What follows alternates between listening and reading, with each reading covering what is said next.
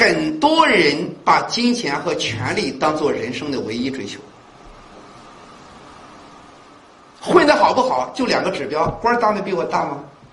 级别比我高吗？钱赚的比我多吗？你看看这是不是很多人的追求？对这种人，我觉得只有四个字，叫蝇营狗苟。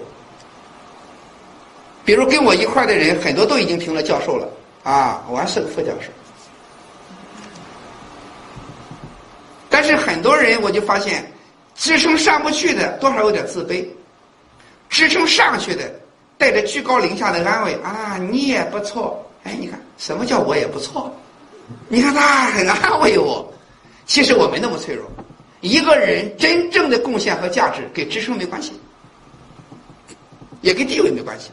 所以我有一个判断，我说，当一个民族没有了高远的追求，只是蝇营狗苟关注自己的收入和级别的时候，这个民族是不会有未来的。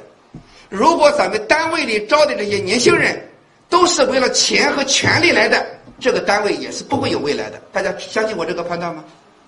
所以朋友们，所以要给人希望。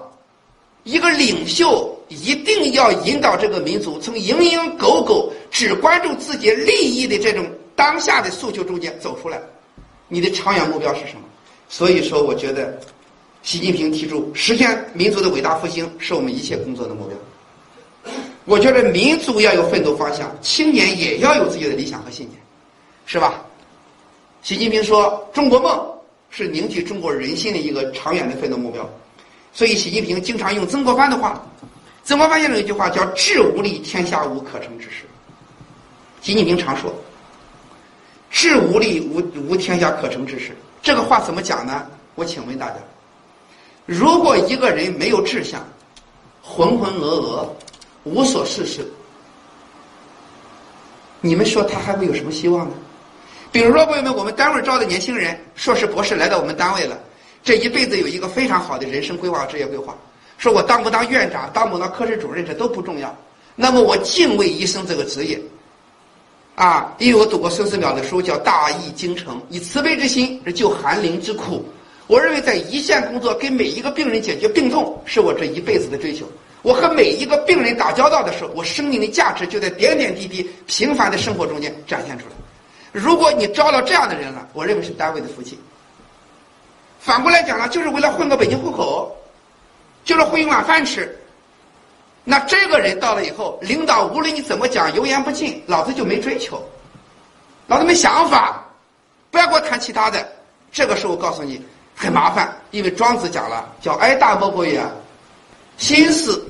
这个很麻烦，所以说我经常给家长讲，我说你整天期待自己的孩子那样这样，你睁开眼眼看看你的孩子，除了上网之外，你的孩子还有追求吗？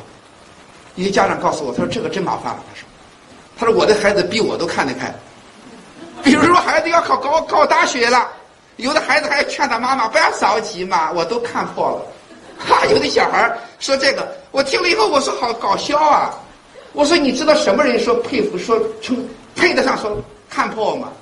李嘉诚赚了几千个亿、几万亿美金的财产，这个时候生命的晚年，这个时候，对，那这个时候，轻描淡写之间，什么财富嘛？人生不过浮云儿。我经历那么多的奋斗，一切的繁华过后归于平静。我觉得平凡挺好，我们可以给他鼓鼓掌，因为他都经历了。马云到哪一天也这么说，那都可以鼓掌。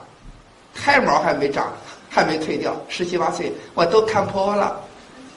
我说你太搞笑了，我给他讲，但是这个没办法。后来家长告诉我，他说郭老师，他说孩子考大学，他说我都急死了，孩子不着急。我给他讲，我说这个谁也没办法，因为我读夫子的书，孔子讲，对那些自己都不知道追求什么的人，夫子说我也没办法。所以夫子说搞教育一定是不愤不起。不愤不不愤不愤不起，不悱不发，举一隅不以三隅反，则不复也。夫子说，一个人特别有追求，但是他困惑。在座的诸位哈，你们有不同行的部部门的领导，你听一听。一个年轻人特别有追求，百思不得其解，到你办公室里请教问题去了。对那种百思不得其解、苦苦求寻的人，一点就透了，有道理吗？但是反过来讲，人家什么想法都没有。你自己谆谆教导啊，某某同志，我要和你谈一谈。人家告诉你，我下班了，我要回去了，谁谁听你谈？所以我讲到这里以后，我觉得治无力无天下可成之事。所以我经常给父母讲，实际上教育孩子还不光是关心分数问题，教育孩子第一位的问题，实际上是一个人的理想问题。对一个年轻人来讲是这样，啊，朋友们，我出来到处讲课也面临一个问题，比如是为了点课时费啊，还是说真正为文化的传播有没有一点责任，有没有一点担当，这个就很重要。啊，讲到这里以后。朋友们，孔子他就有总结嘛。孔子你看，他有一辈子有总结。夫子在晚年临走之前，他说：“十五有志于学，三十而立，四十不惑，五十知天命，六十而耳顺，七十从心所欲不逾矩。”大家读周恩来，十二岁为中华之崛起而读书；大家大大读读王阳明，十三岁这一辈子成圣成贤。曾国藩小的时候就立志愿，什么当大官不？他这一辈子就奔着圣人去的。我听了以后，我看了以后，我是很受教育。这就是抱负。大家想想，周恩来十二岁为中华之崛起而读书。如果一个为中华之崛起而读书的人，这一辈子注定。